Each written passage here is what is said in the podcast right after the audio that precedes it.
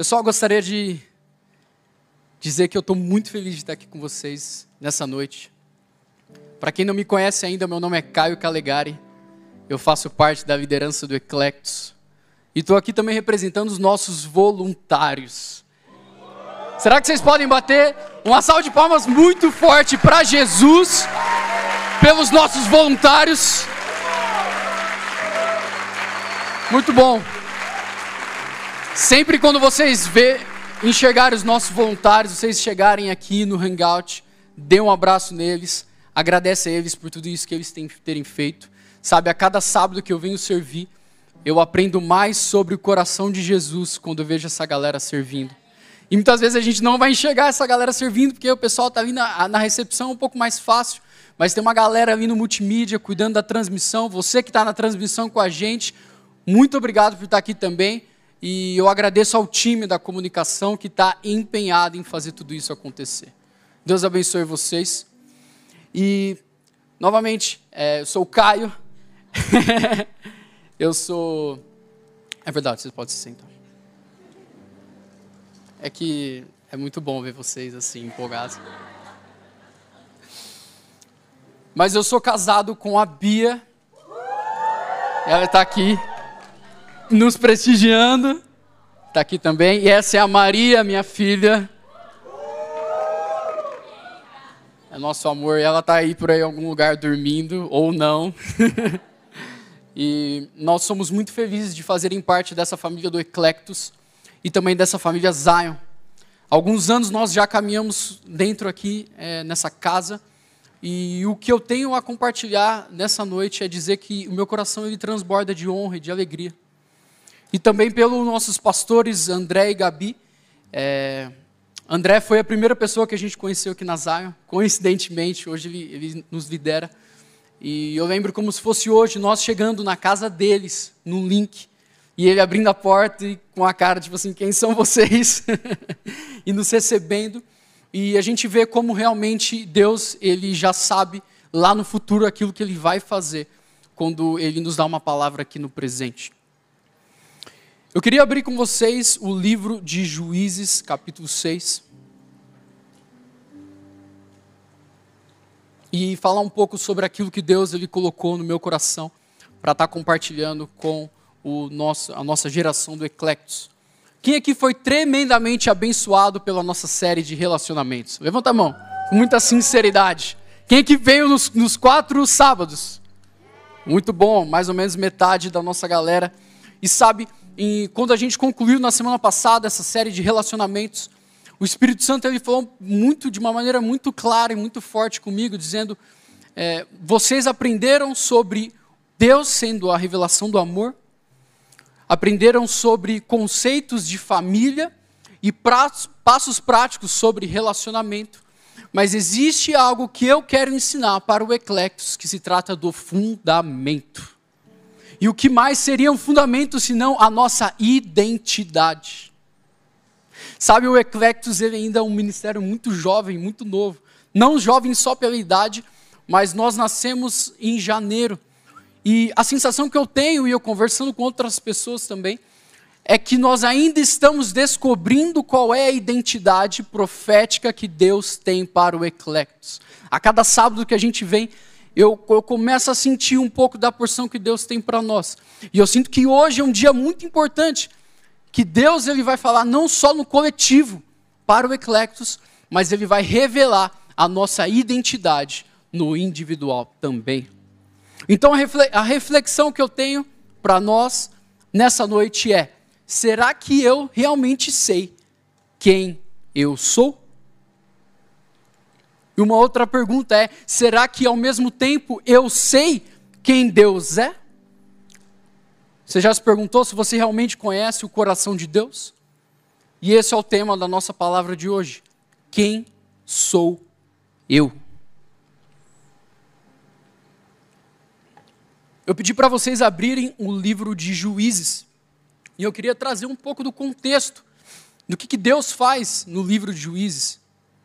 Sabe, o livro de Juízes ele é um livro cíclico que mostra como o povo de Israel ele viveu em uma época em que ele vivia ciclos que constantemente o povo se rebelava contra Deus. Deus permitia com que esse povo ele fosse dominado é, por povos vizinhos. Então o povo vinha a se arrepender, clamar a Deus novamente, e Deus enviava um juiz. E o que, que era um juiz? Quem era um juiz? Juiz era um homem ou uma mulher de Deus que era completamente capacitado por ele para conduzir esse povo a uma libertação, para conduzir esse povo de volta aos caminhos do Senhor. E o mais interessante é que todas as histórias que nós vemos o que Deus faz com o povo dele, por meio da, da vida de juiz, é que sempre Deus usa uma pessoa extremamente comum.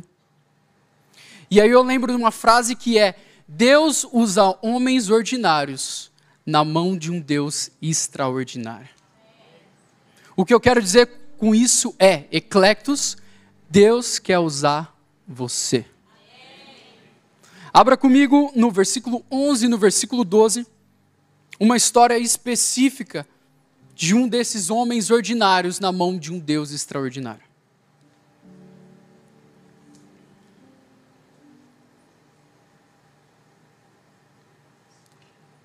Quem já abriu diz aleluia. aleluia. Muito bom.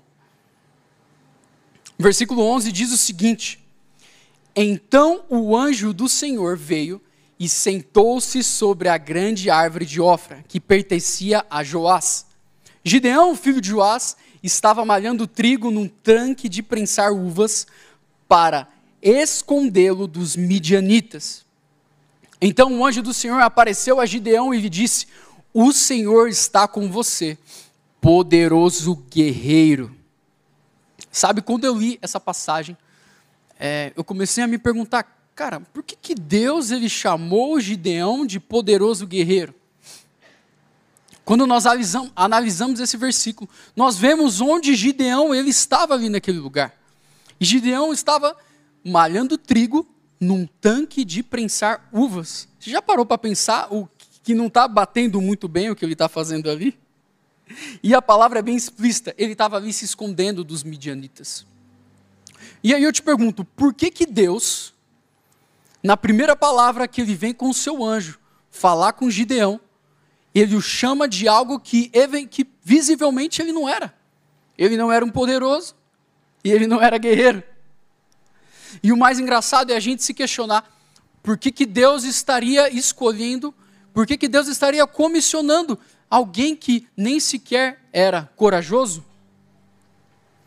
A questão é, quando a palavra de Deus vem sobre a sua vida, ela muda tudo. Eu faço uma pergunta para vocês. Quem aqui já recebeu uma palavra profética que você não entendeu absolutamente nada? Muita gente. Muita gente. Sabe, quando você estava numa conferência, ou você estava num culto, e o irmão chegou, uma irmã chegou e orou por você, e profetizou algo que você ouviu e falou assim. Sabe aquele meme do John Travolta? Eu? Será Deus comigo?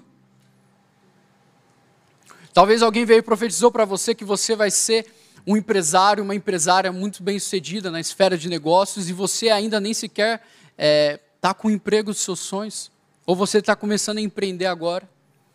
Talvez você recebeu uma palavra que você vai ser um pai, uma mãe de família e que você vai é, é, ser muito feliz com filhos no futuro, mas você ainda não encontrou aquela pessoa.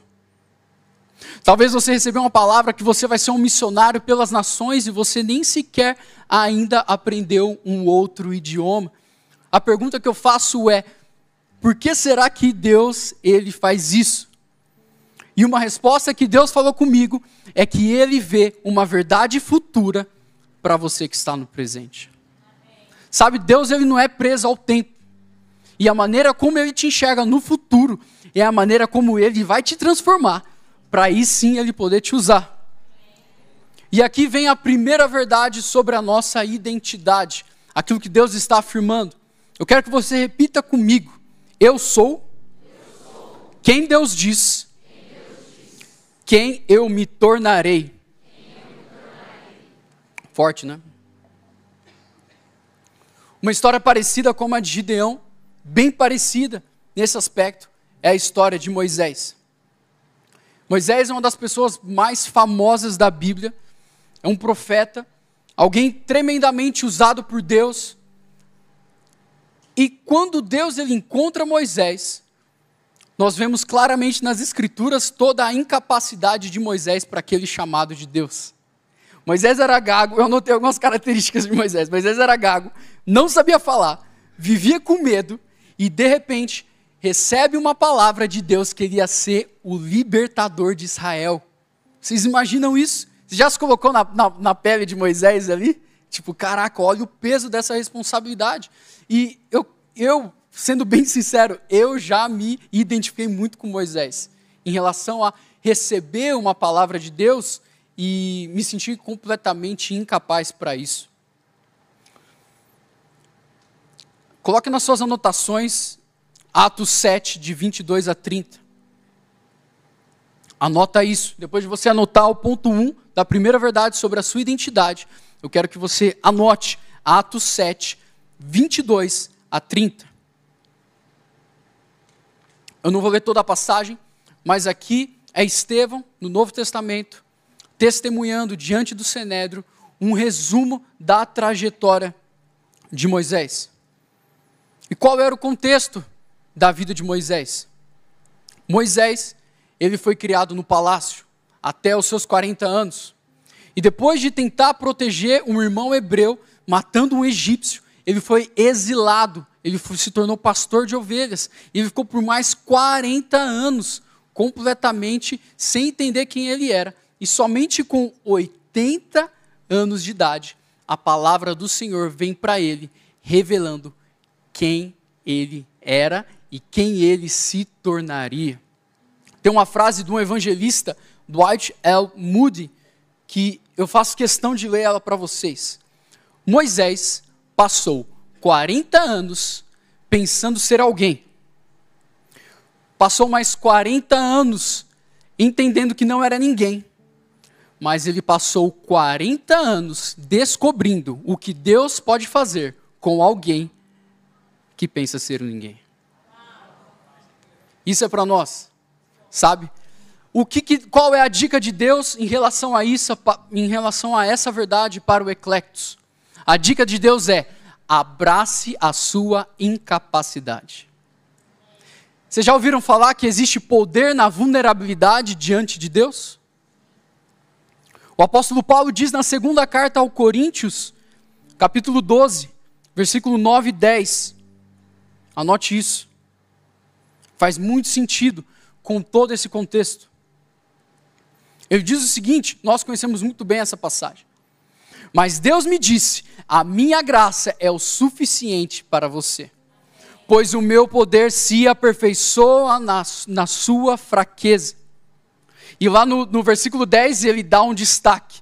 Aí o apóstolo Paulo dizendo: Pois quando eu sou fraco, é que eu sou forte.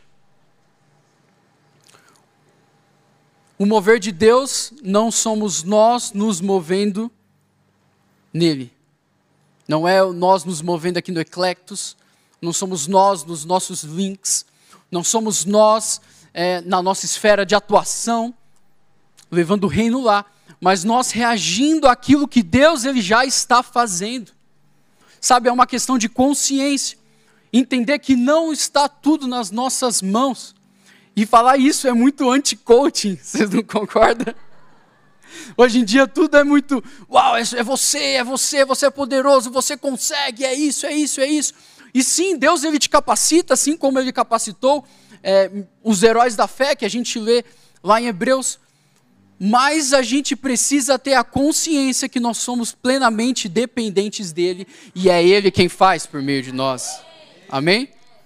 Muito bom. E eu quero trazer é, é, uma comparação também com Gideão, porque Gideão ele estava nesse momento de vulnerabilidade e a gente vê como o coração dele estava alinhado, porque ele faz exatamente como Moisés. Eu sou o menor da minha família, Deus. Ele se questiona, assim como nós nos questionamos e a minha tribo é, a é o menor do meu clã. E aí vem a segunda verdade sobre a nossa identidade. Repete comigo. A minha origem, não, define a minha identidade. Mais uma vez. A minha origem, não, define não define a minha identidade. Quando Deus falou isso para mim, eu fiquei pensando, cara, isso aqui me pegou, Caio. Isso aqui me deixou numa posição um pouco é, des, completamente desconfortável. Porque uma das maiores tendências do ser humano, e principalmente dos jovens, é a comparação. E a gente sabe que comparação, diante de Deus, ela produz um conteúdo de competição. Quando você se compara, você começa a competir, e quando você compete, você esquece quem você é e aqui quem Deus é na sua vida. E por que que nós definimos, nós estamos é, meditando sobre a questão da nossa origem, sobre a questão da comparação? A nossa origem muitas vezes não é apenas a cidade de onde você nasceu, mas muitas vezes é o, o nosso background, sabe? Eu não sei vocês, mas é, quem aqui não é de São Paulo? Quero fazer uma pesquisa rápida. Cara, muita gente. Um terço daqui não é de São Paulo. Quem aqui conhece Araçatuba? Sejam bem sinceros. Uma galera conhece Araçatuba, eu fico muito feliz por isso. Eu sou de Araçatuba, eu sou do interior de São Paulo. Aí você imagina um jovem mudando para São Paulo, com 17 anos. Como é que eu me sentia? completamente um peixe fora d'água. Um jovem que frequentemente estava se comparando com todo mundo. E é muitas vezes a nossa tendência, quando nós estamos em qualquer tipo de ambiente, a gente se compara com a nossa origem. Mas fala, Deus, eu não nasci no melhor lar, sabe? Minha família era completamente é, é, desestruturada. Eu não estudei no melhor colégio. Eu não tive a melhor educação. Eu não tive a melhor cultura.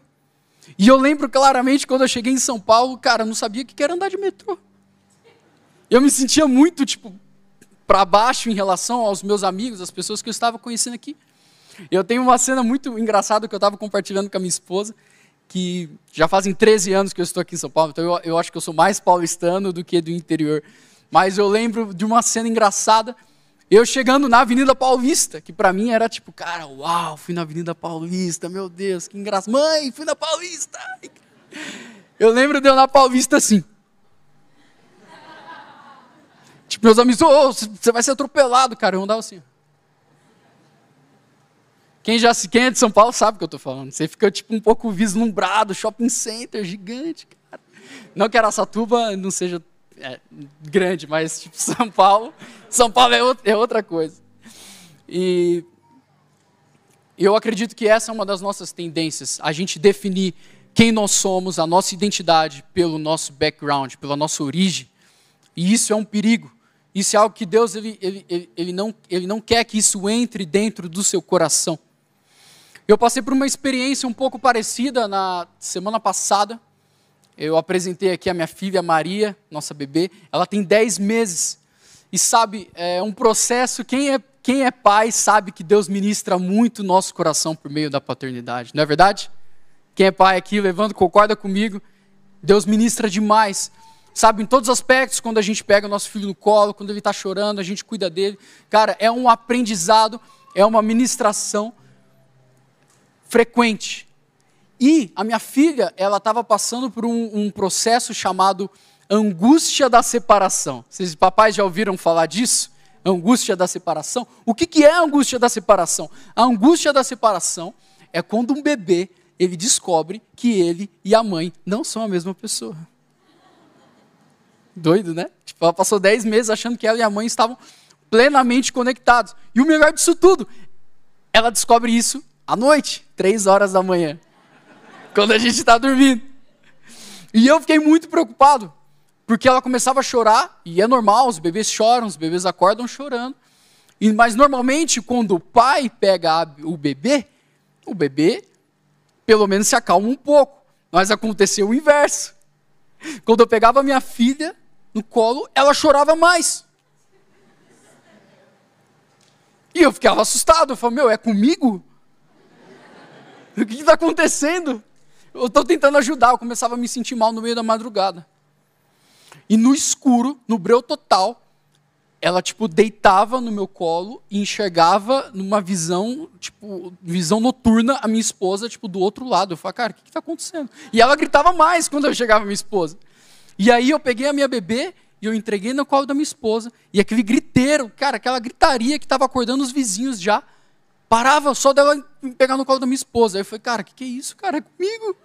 Eu comecei a me sentir mal. Mas no dia seguinte, eu compartilhando com a minha esposa, tipo, cara, o que, que é isso? Será que é realmente essa angústia da separação que a bebê está entendendo? A gente chegou à conclusão que sim, era isso, e eu me senti melhor. Mas Deus, Deus ele me falou, ela está chorando porque ela está se sentindo perdida, com medo, porque ela não sabe quem ela é. Ela está descobrindo que ela e a mãe não são a mesma pessoa que a origem dela não não não está definida, é, não define mais a identidade dela. E Deus ele falou isso e falei, cara, isso aqui tem tudo a ver com aquilo que a gente está vivendo com essa nova temporada do Eclectus, com essa nova é, temporada que nós estamos vivendo como família. E eu queria compartilhar com vocês a terceira verdade sobre a nossa identidade. Repete comigo. A minha identidade não é definida pelo meu chamado. Isso é forte. Agora eu vou ter que me virar para explicar isso aqui. Por que, que é forte? Por que, que eu sinto que é, é, esse ponto é muito sensível? Não sei se vocês sabem, mas a geração atual, o maior angústia, o maior clamor da geração atual é tentar descobrir qual é o meu chamado. A galera de mídias aqui pode, pode dizer, se entra no YouTube, os vídeos que mais bombam é qual é o meu chamado. Eu não sei você, mas você entra, é verdade? É verdade. E direto a gente encontra pessoas, pessoas, não, eu estou tentando descobrir qual é o meu chamado, eu quero entender o meu chamado, quem é o meu chamado. Então, se a origem é de onde Deus nos tirou, a nossa identidade é quem Deus diz, quem nós somos, o nosso chamado na verdade, é onde Deus nos coloca hoje. É aquilo que nós estamos fazendo aqui. O nosso chamado é a nossa missão. É aquilo que Deus está colocando nas suas mãos. O que, que Deus tem confiado nas suas mãos hoje? Muitas vezes você está em casa, você tá, ainda não está no emprego que você quer, muitas vezes você ainda não conseguiu fazer o curso que você quer, mas Deus ele tem um chamado para você para essa temporada. Amém? Deus ele confiou algo em suas mãos, mesmo que não seja algo que seja o ideal pelos seus olhos, é algo precioso, é algo que Deus ele colocou nas suas mãos. Então isso é o chamado. E existe uma diferença nítida entre propósito e chamado. E eu fui estudar, eu fui pesquisar, fui tentar entender nas escrituras e, e o que, que Deus define como propósito, como chamado e até mesmo como destino. Pronto, complicou geral. Três diferenças. E eu entendi que o propósito é a nossa identidade, é sobre isso que nós estamos falando aqui hoje. Porque o seu propósito de vida não é nada mais, nada menos de que ser um filho amado e se relacionar com o seu pai. De verdade, o seu propósito não é fazer missões. O seu propósito não é levar o reino de Deus nas esferas. O seu propósito não é fazer ministério com, com tudo que você tem. O seu propósito é saber quem você é e ter uma relação íntima com Jesus Cristo. Você crê nisso? Muito bom. E o chamado, sim, é aquilo que Deus está colocando nas suas mãos. E o chamado nem sempre vai ser o mesmo chamado para o resto da sua vida. Muitas vezes nós recebemos uma palavra e nós temos uma convicção de Deus de que o nosso chamado, meu chamado é para a esfera da igreja. E a gente abraça aquilo mais do que quem nós somos, mais do que a, revelação de quem nós somos. Mas Deus, Ele nos ensina de que o chamado é só apenas aquilo que Ele coloca na nossa mão hoje. Pode durar um ano, dois, três, dez anos. Mas chamado e propósito são coisas diferentes que se complementam. E o que é o destino? O destino é para onde Deus está te enviando. É para onde Ele vai te levar amanhã. É tudo aquilo que ele ia fazer com Gideão, aquilo que ele ia fazer com Moisés, e é para onde ele vai te lançar. Só que para você chegar lá, você precisa entender quem você é. E existe um perigo em nós Nós estamos falando de chamado nessa terceira verdade. Existe um perigo em nós nos apegarmos ao nosso chamado mais do que nos apegarmos à nossa identidade. Existe um perigo em a gente focar apenas no nosso, no nosso chamado, na nossa missão, sem a gente entender quem nós somos de maneira genuína, de dentro para fora. Isso é uma sustentabilidade do reino de Deus. Abra comigo Lucas 10, versículo 38 a 42.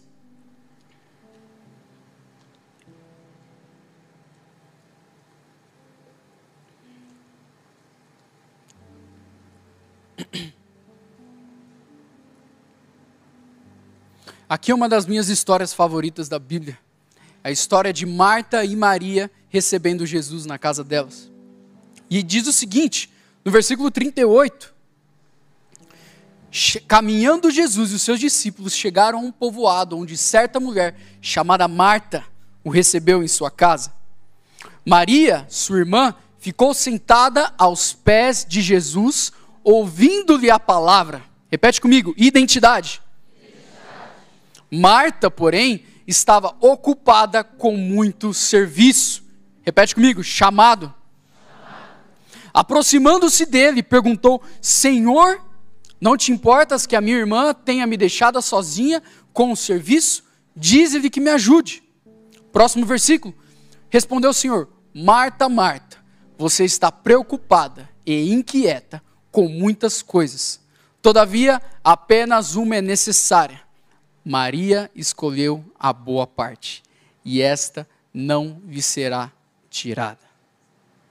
Quem consegue ver nitidamente que Jesus ele está, está nos dando uma aula de ministério por meio da, da relação, por meio dessa situação de Marta e Maria.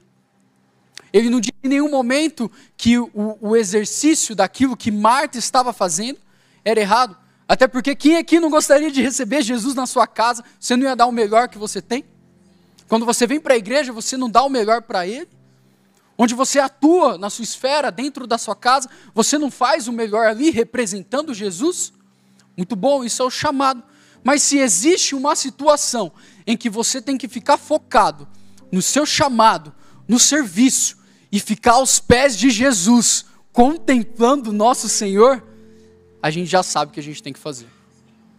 Isso tem tudo a ver com a identidade. Porque se você não souber definitivamente quem Jesus é, o peso que tem a presença dele, você não vai conseguir parar de trabalhar para só se assentar aos pés dele. E é necessário um equilíbrio nessa dinâmica. Porque Jesus nem disse que um é certo e o outro é errado, mas, novamente, os dois se complementam. E desses dois, uma é a melhor parte. Sabe, essa história, ela não só me impacta diretamente, por esse valor, por esse ensinamento. Mas também Deus ele falou comigo isso há mais ou menos um ano e meio atrás, quando a gente descobriu que a Bia estava grávida. E a gente fez o chá revelação e aí veio aquela a gente estourou uma bexiga e veio, cara, aquela chuva de papel rosa no meu rosto. Eu falei, meu Deus, sou pai de menina. Os pais sabem o que é isso. E nesse exato momento, é, a gente já estava em oração, mas eu comecei a orar mais ainda, perguntando para Deus: Deus, qual vai ser o nome da minha filha? Porque a gente sabe que o nome tem muito a ver com a identidade, sabe? E aí Deus ele falou, Lucas 10.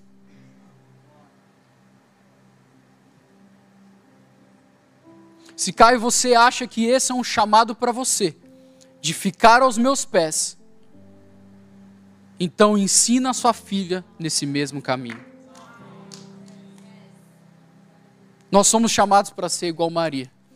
E do fundo do meu coração, do fundo do coração da minha esposa, eu espero que minha filha nunca saia dos pés de Jesus. E se um dia ela tiver que escolher se faz uma coisa ou outra, cara, que ela não, que ela, que ela escolha a melhor parte, porque isso não vai ser tirado dela. Você pega isso para você? Você pega isso? Pega isso em nome de Jesus para a sua vida. Se tem algo que eu não poderia deixar de falar, é o valor de você saber quem você é, após descobrir quem Jesus é na sua vida. E essa é a quarta verdade sobre a nossa identidade. Repete comigo. Jesus, sempre, será o meu ponto de encontro.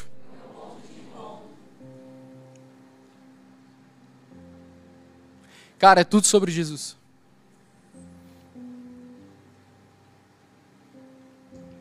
Dia e noite nós podemos vir aqui no púlpito, nós podemos vir na igreja, nós podemos nos ocupar com diversas situações, com diversos programas, mas no fim, Jesus é o nosso ponto de encontro. E isso começa pela identidade, isso começa pela revelação de quem nós somos no Senhor. Anota aí Mateus 16, versículo 13 a 18. Essa é uma história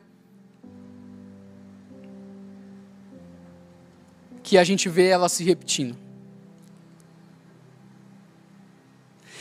Nessa passagem nós vemos Jesus testando os seus discípulos. E é isso que ele faz com a gente todos os dias. Jesus, quando Jesus ele quer ensinar alguém, ele não vem e traz uma afirmação, ele vem e traz uma pergunta. E à medida que você tem a revelação, você, pela sua própria resposta, você entende aquilo que ele quer dizer contigo. Então, o que, que Jesus fez com os discípulos? Ele estava com os discípulos e ele, ele perguntou para eles: Quem eles dizem que eu sou?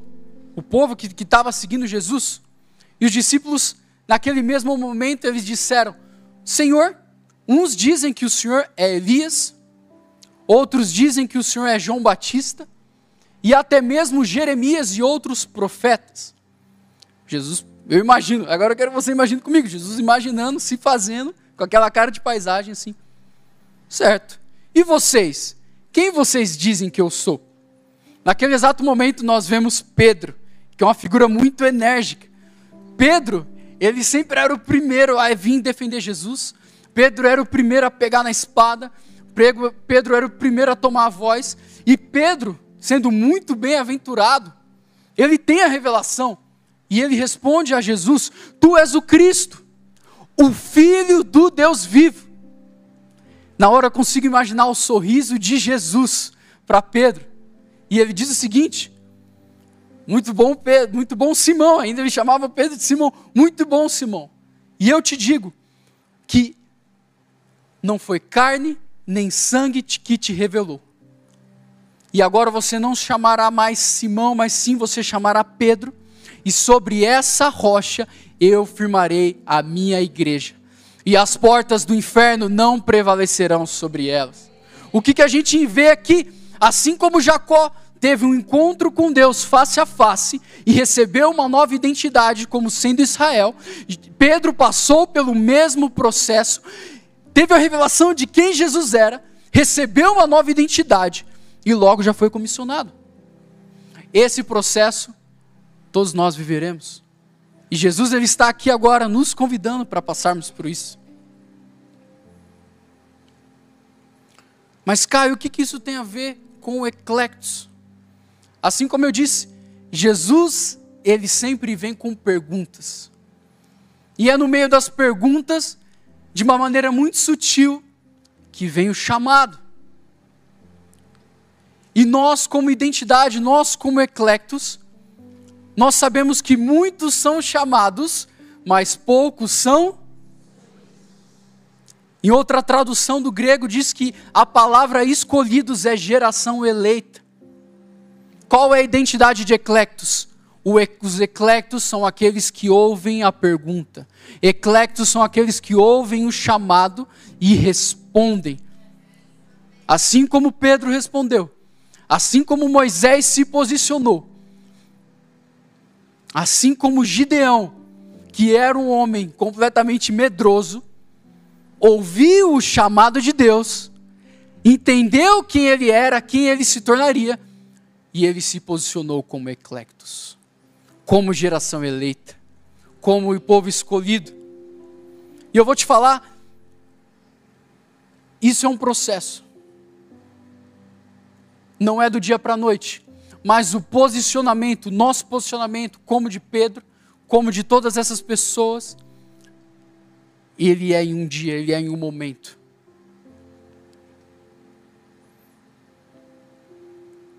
Mas Caio, Pedro teve sim uma nova identidade. Pedro sim teve uma revelação de quem Jesus era. Mas o que aconteceu com Pedro depois? Nós sabemos que Pedro, ele negou a Jesus. Pedro, ele foi tomado por medo. Pedro, ele fugiu.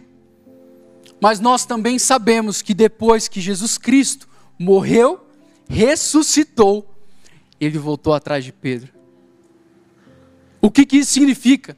Jesus está aqui hoje e veio atrás de você. Eu não sei como você chegou aqui.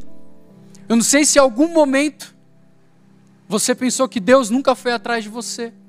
Mas Jesus está aqui nessa noite e Ele está te dizendo: Filho, filha, eu vim atrás de você. E a passagem, anota aí, João 21, versículo 4 a 17.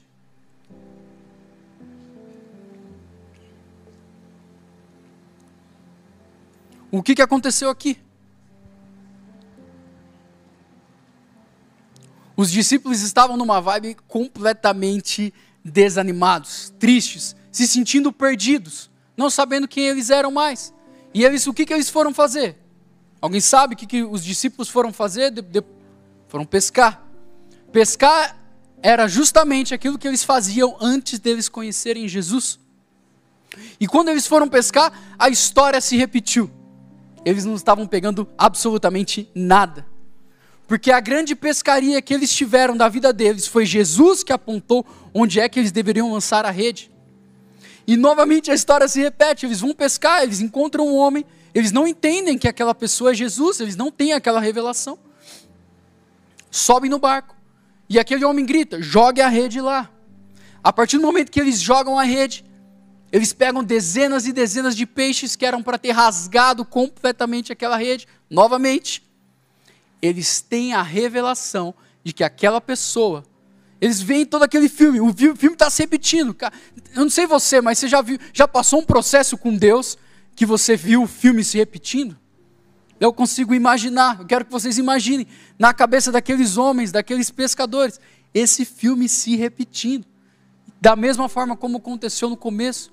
E é nesse momento que o filme se repete, que eles, de dentro do barco, a 100 metros da praia, eles têm a revelação que aquele homem que estava na praia era o Senhor Jesus Cristo. Sabe, Deus ele sempre vai te levar de volta para um lugar de onde ele te tirou, para te mostrar que foi ele que te tirou de lá. Isso acontece muito na minha vida. Às vezes eu estou passando, passando por lugares eu sinto algo, olho e falo, caraca, Deus fez algo na minha vida numa época que eu passava por aqui. Eu passo numa rua onde eu já morei e falo, cara, nessa época Deus ele construiu algo na minha vida que foi genuíno. E Deus ele tem essa habilidade de construir memoriais por meio do testemunho que ele fez nas nossas vidas. Eu tenho certeza que ele está lembrando vocês de coisas, lugares, momentos e situações que ele veio e fez um shift e que ele mudou tudo. Assim como ele mudou a vida desses homens com uma só palavra, ele quer mudar a sua vida. E aqui, depois que eles tiveram a revelação de quem Jesus era, que era Jesus na praia, eles não viram só Jesus, mas eles viram um banquete. Jesus é muito show, cara. Ele não vem de mãos vazias. Ele preparou um belo café da manhã para aqueles caras que estavam a noite inteira pescando. E aí o discípulo amado de Jesus, nós sabemos que é João, ele vira para Pedro e fala: Pedro, é o Senhor. Pedro, aquele que, que prometeu, aquele que disse que ia cuidar das ovelhas do Senhor, que, que tinha traído ele, tinha abandonado ele, automaticamente começa um processo de restauração de identidade. E para mim esse é um dos highlights do Evangelho, porque nós sabemos pelo Novo Testamento o que Deus fez por meio da vida de Pedro. Ele era a rocha, era por meio dele que tudo ali ia começar em Atos. E eu quero que você imagina o processo no coração daquele homem que estava se sentindo completamente culpado, completamente perdido, até tonto, não sabendo se aquilo era uma miragem ou não. E ele tem a revelação, cara, Jesus, Jesus voltou. E ele não simplesmente voltou, ele voltou e ele está veio atrás de mim. Não foi nem Pedro que foi atrás dele, foi Jesus que veio atrás dele. Da mesma maneira como ele vem atrás de nós. E o que qual que é a atitude de Pedro? Alguém sabe o que, que ele fez? Cara, Pedro, ele nem espera o barco voltar para a praia. Isso é incrível. Isso é incrível. Você imagina, a Bíblia diz que o barco estava a 90 metros da areia. Você imagina o nível do desespero desse homem? Será que, de, será que nós conseguimos abrir o nosso coração para Deus transformar o nosso coração a ser tão desesperado por Ele que nós vamos pular do barco e saltar e nadar e dar cada abraçada? Imagina onde você está, cada abraçada que você pode dar para vai estar mais próximo de uma restauração de identidade com o Senhor Jesus. Amém? Isso é muito poderoso. E eu fico imaginando a mente dele enquanto ele nadava. E os caras no barco, peraí, Pedro, o que está acontecendo? Pedro, cara, eu não estou nem aí. Eu não estou nem aí, eu só quero minha capa, eu vou me jogar. Eu vou me jogar. E no processo dos 90 metros, e no processo que ele nadava, Deus já estava fazendo no coração dele. Isso é lindo. Isso é lindo. E quando ele chega na praia, você imagina a cara dele, molhado completamente arrependido. E Jesus vindo com peixe, com pães, com a fogueira quentinha. Isso é tudo que nós precisamos. Saber que Jesus é o ponto de encontro da nossa identidade. E o, o, que é muito interessante é que no versículo 17, é o último versículo dessa passagem, Jesus ele pergunta novamente três vezes: Pedro, tu me amas? E as três vezes, três vezes Pedro completamente desconfortável. Ele diz: Sim, Deus, eu te amo. E o que Deus, o Deus, Jesus, o que Jesus diz? Se tu me amas, apacenta as minhas ovelhas. Sabe, a nossa identidade é de filhos mas o nosso papel é de pais. Nós somos chamados para sermos pais e mães espirituais de uma geração.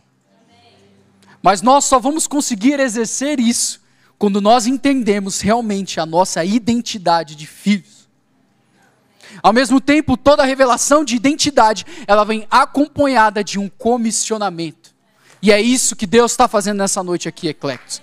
Deus ele está revelando quem você é porque Ele quer te comissionar a fazer a diferença lá fora. Ele te ama demais para te deixar do jeito que você está. E a minha oração nessa noite é que você não saia daqui mais o mesmo, mas sim que você saia com o coração cheio, completamente transbordante, sabendo quem você é em Deus e pronto para cumprir o chamado e o destino que Deus tem para a sua vida lá fora. Pais e mães espirituais, pais e mães maduros. Qual é a visão da Zion Church? Formar discípulos e líderes que manifestem o reino de Deus para transformar a terra por meio do amor de Cristo, a verdade da palavra e o poder do Espírito. Isso tem tudo a ver com eclectos. Isso tem tudo a ver com a nossa resposta, com o comissionamento que Deus tem para nós. Fazer discípulos, cumprir a grande comissão. Isso está no pacote de Jesus. E eu quero fazer uma dinâmica com vocês agora nessa noite, para tornar essa revelação mais prática.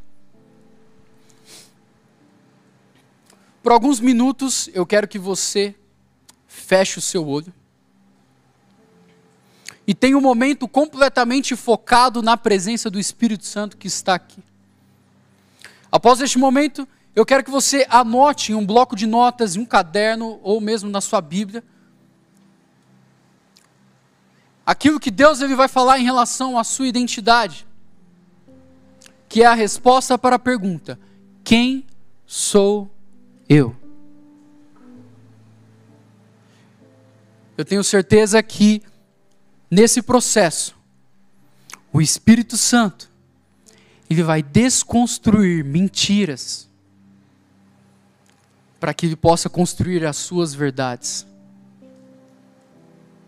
Sabe, hoje é o dia 1 de abril. Para o mundo é o dia da mentira, mas para Deus é o dia da verdade que Ele quer revelar da sua identidade. Por isso, toma o seu tempo agora e começa a ouvir do Espírito Santo quem sou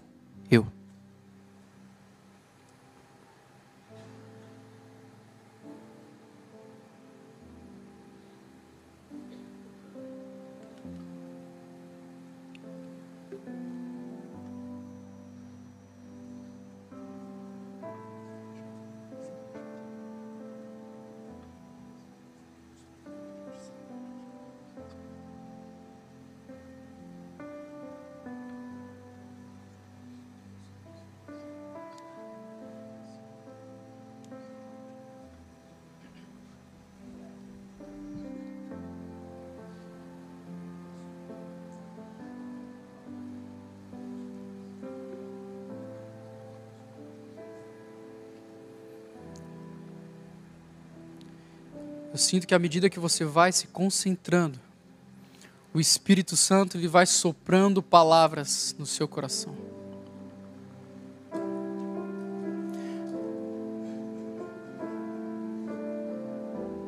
Só Ele pode te dizer quem é você.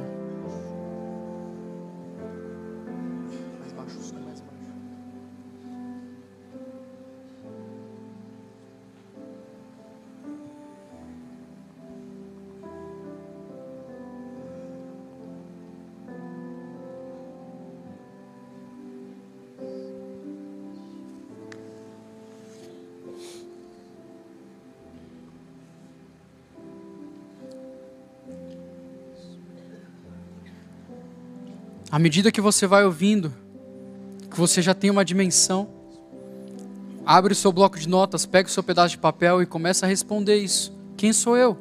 Eu sou. Começa a escrever tudo aquilo que o Espírito Santo está falando contigo.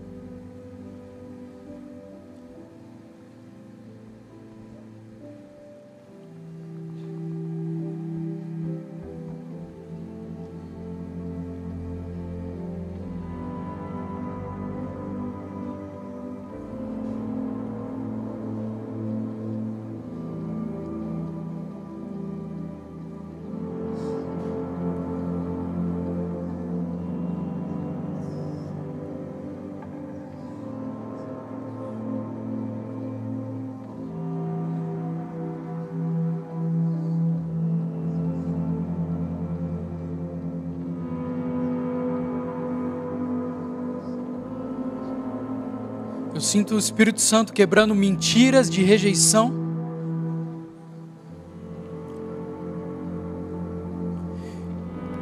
Eu sinto Ele trazendo detalhes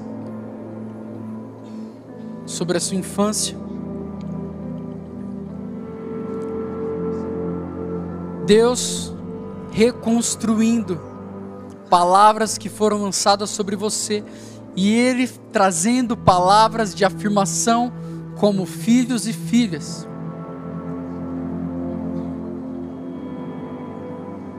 À medida que você vai terminando de escrever aquilo que Deus está falando com você, fica de pé no seu lugar.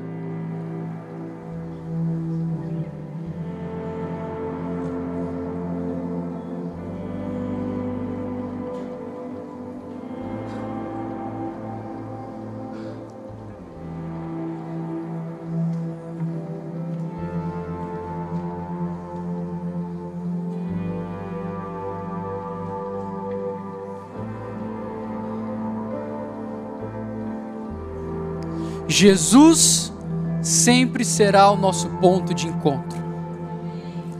Esse último ponto, para mim, ele é o mais importante. Porque quem é o Espírito Santo de Deus?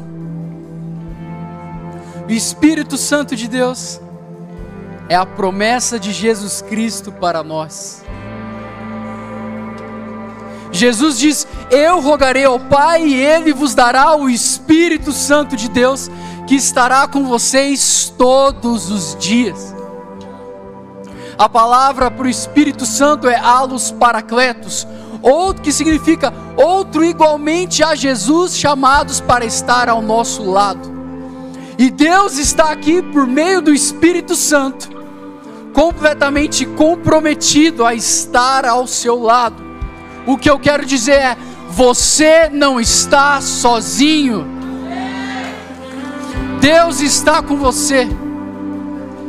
Se em algum momento você se sentiu sozinho, Deus está afirmando: você não está sozinho. Levante a sua mão agora comigo.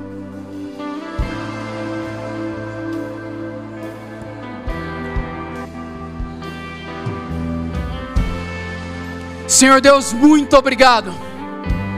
Muito obrigado por ser a fonte, por se revelar como Jesus, sendo o ponto de encontro de quem nós somos.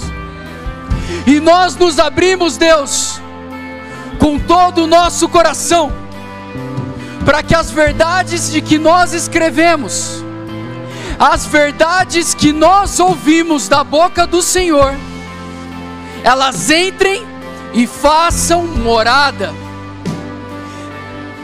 Elas entrem e façam morada. Começa a pedir para Deus, Deus, enraiza no meu coração a verdade de quem eu sou, com as suas próprias palavras.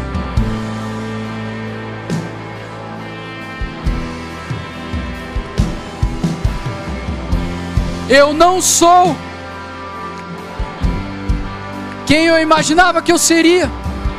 É o Senhor que nos define, Deus. Eu não sou as minhas fraquezas. A minha origem não me define. Eu não sou definido pelo meu chamado, mas Jesus é quem me define.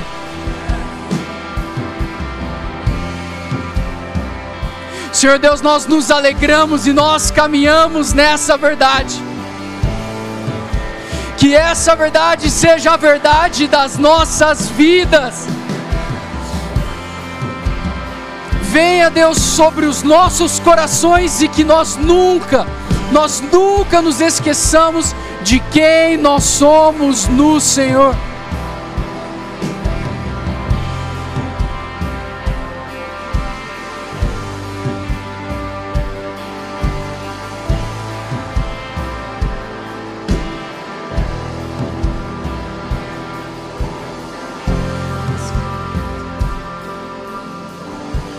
Eu senti do Espírito Santo de perguntar.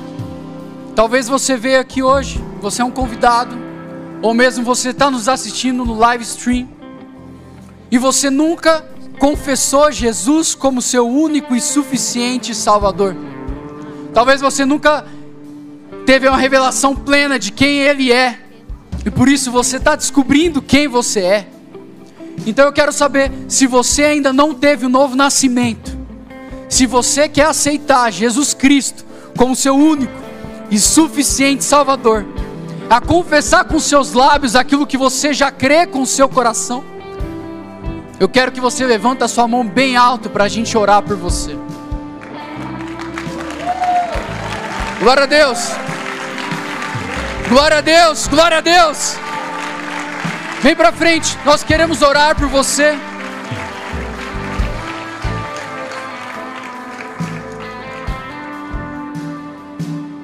Glória a Deus. Glória a Deus, glória a Deus. Mais palmas, gente, mais palmas. Muito bom, muito bom. Glória a Deus.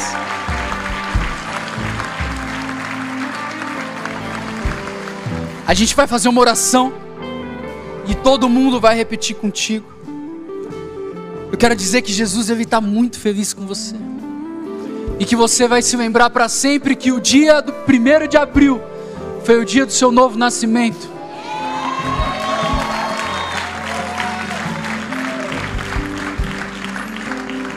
Deus deve quer fazer algo tremendo na sua vida que você ainda não faz ideia. E Ele vai te revelar durante um processo. É o amor de Deus.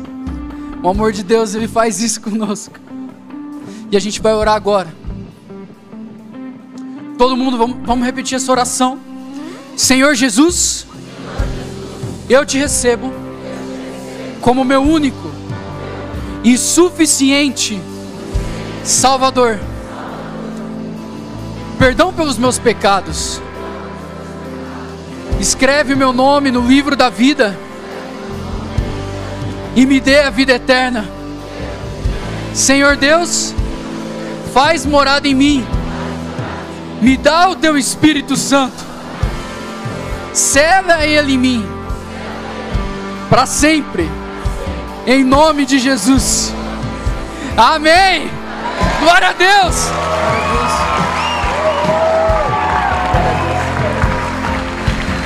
A Bíblia diz que quando, quando o pecador se arrepende e nós somos chamados para nos arrependermos, existe festa nos céus.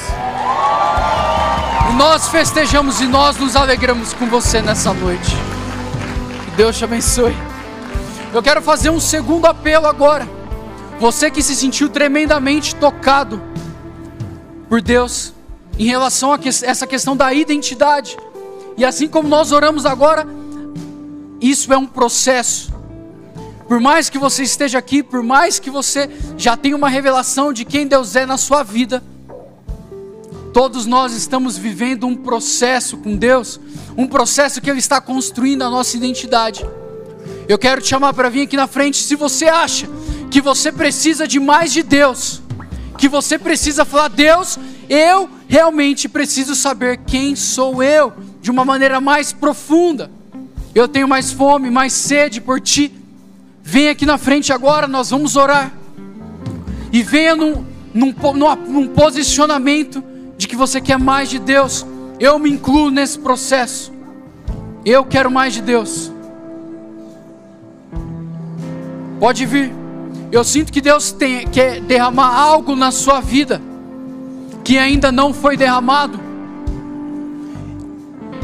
E o fato de você vir aqui faz toda a diferença no mundo espiritual. Você está se posicionando. Eu quero pedir para toda a liderança estar junto aqui também, orando por nós. Porque vocês não estão vindo aqui porque sou eu que estou fazendo o convite. Jesus está fazendo o convite para vocês. Jesus está reafirmando quem vocês são. E na verdade, quem nós somos. Por isso eu vou começar a orar agora. E eu quero que você ore com toda a intensidade do seu ser, com toda a intensidade da sua alma, pedindo por mais de Deus. Começa a pedir por mais de Deus. Mais Deus. Mais Deus. Derrama mais da tua identidade sobre nós nós não sairemos daqui mais os mesmos, porque o Senhor está aqui. O Senhor está aqui e o Senhor nos está revelando quem nós somos. Eu sinto o Espírito Santo de Deus entrando em corações, e à medida que Ele te toca, Ele acessa lugares que Ele ainda não tinha acessado. Começa a dar liberdade para Deus acessar lugares que ele não tinha acessado. Você que está em casa, você que está no live stream, onde quer que você esteja, começa a se entregar de corpo e alma para o Espírito Santo. Senhor Deus, muito obrigado. Obrigado porque o Senhor está aqui e porque o Senhor sempre vem. Nós nos abrimos 100% aquilo que o Senhor tem para as nossas vidas, pois Tu és, Senhor, Rei dos Reis, Senhor dos Senhores, Jesus, tu és o Alfa e o Ômega, o princípio e o fim. O Senhor é a razão de estarmos aqui.